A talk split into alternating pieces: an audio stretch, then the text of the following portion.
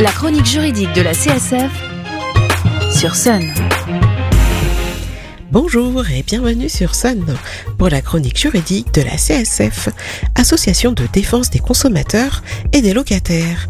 Et aujourd'hui, vous êtes un consommateur ou une consommatrice avec un contrat de gaz ou d'électricité et vous ne vous y retrouvez pas entre les différents types de contrats. De plus, les différentes méthodes de démarchage agressif des fournisseurs vous donnent le tournis. D'abord, ce qui est sûr, c'est que si vous avez un contrat de gaz au tarif réglementé, vous allez devoir changer de contrat, car ce tarif n'existera plus que pour l'électricité à partir du 1er juillet 2023. Pour savoir si cela vous concerne, le plus simple est de prendre une de vos factures euh, de votre fournisseur de gaz.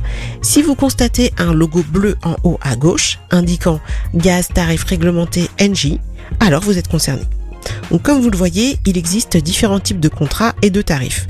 Il est donc facile de s'y perdre. Prenons par exemple le contrat à tarif réglementé, qui ne concernera donc bientôt plus que l'électricité. C'est un contrat où le tarif de l'énergie est réglementé par l'État. Il s'agit en général des tarifs les moins chers. Si le contrat n'est pas soumis au tarif réglementé, il s'agira alors d'une offre à prix de marché, c'est-à-dire que les tarifs seront librement fixés par votre fournisseur. On retrouve là deux types de contrats.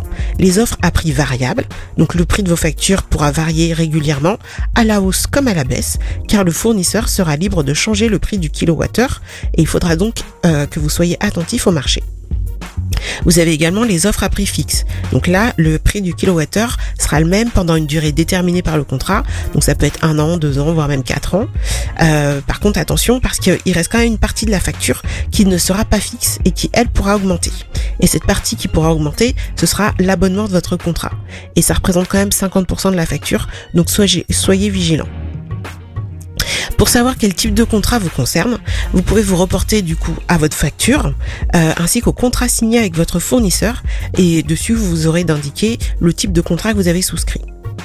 Passons maintenant aux petits mensonges et aux techniques euh, critiquables des fournisseurs d'énergie. Déjà concernant la résiliation.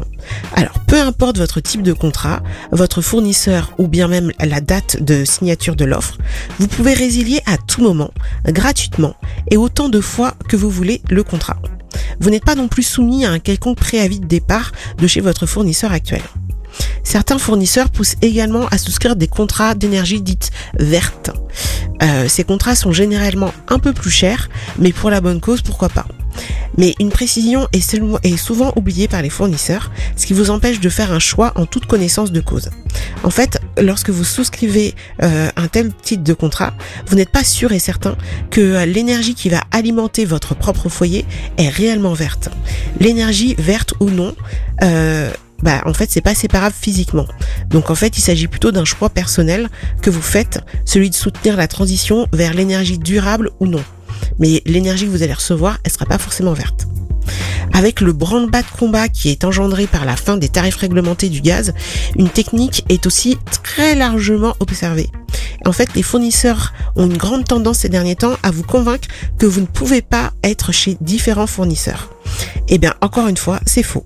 Vous pouvez souscrire un contrat d'électricité chez un fournisseur et votre contrat, votre contrat de gaz chez un autre fournisseur. Pour finir, nous vous conseillons d'être très vigilants car les, et vigilantes car les techniques de démarchage se font de plus en plus agressives. Veillez bien à affirmer votre refus et ne laissez aucune place au doute quand vous êtes à l'oral. Demandez à ce qu'on vous envoie une offre de contrat par mail ou par courrier afin de prendre le temps de la lire et de l'étudier. Et en cas de démarchage non sollicité, bah, vous avez également vos droits. Euh, pour le démarchage à domicile, bah en fait euh, c'est interdit si vous l'avez pas autorisé. Pour le démarchage téléphonique, il y a également un ensemble de règles qui doivent être respectées.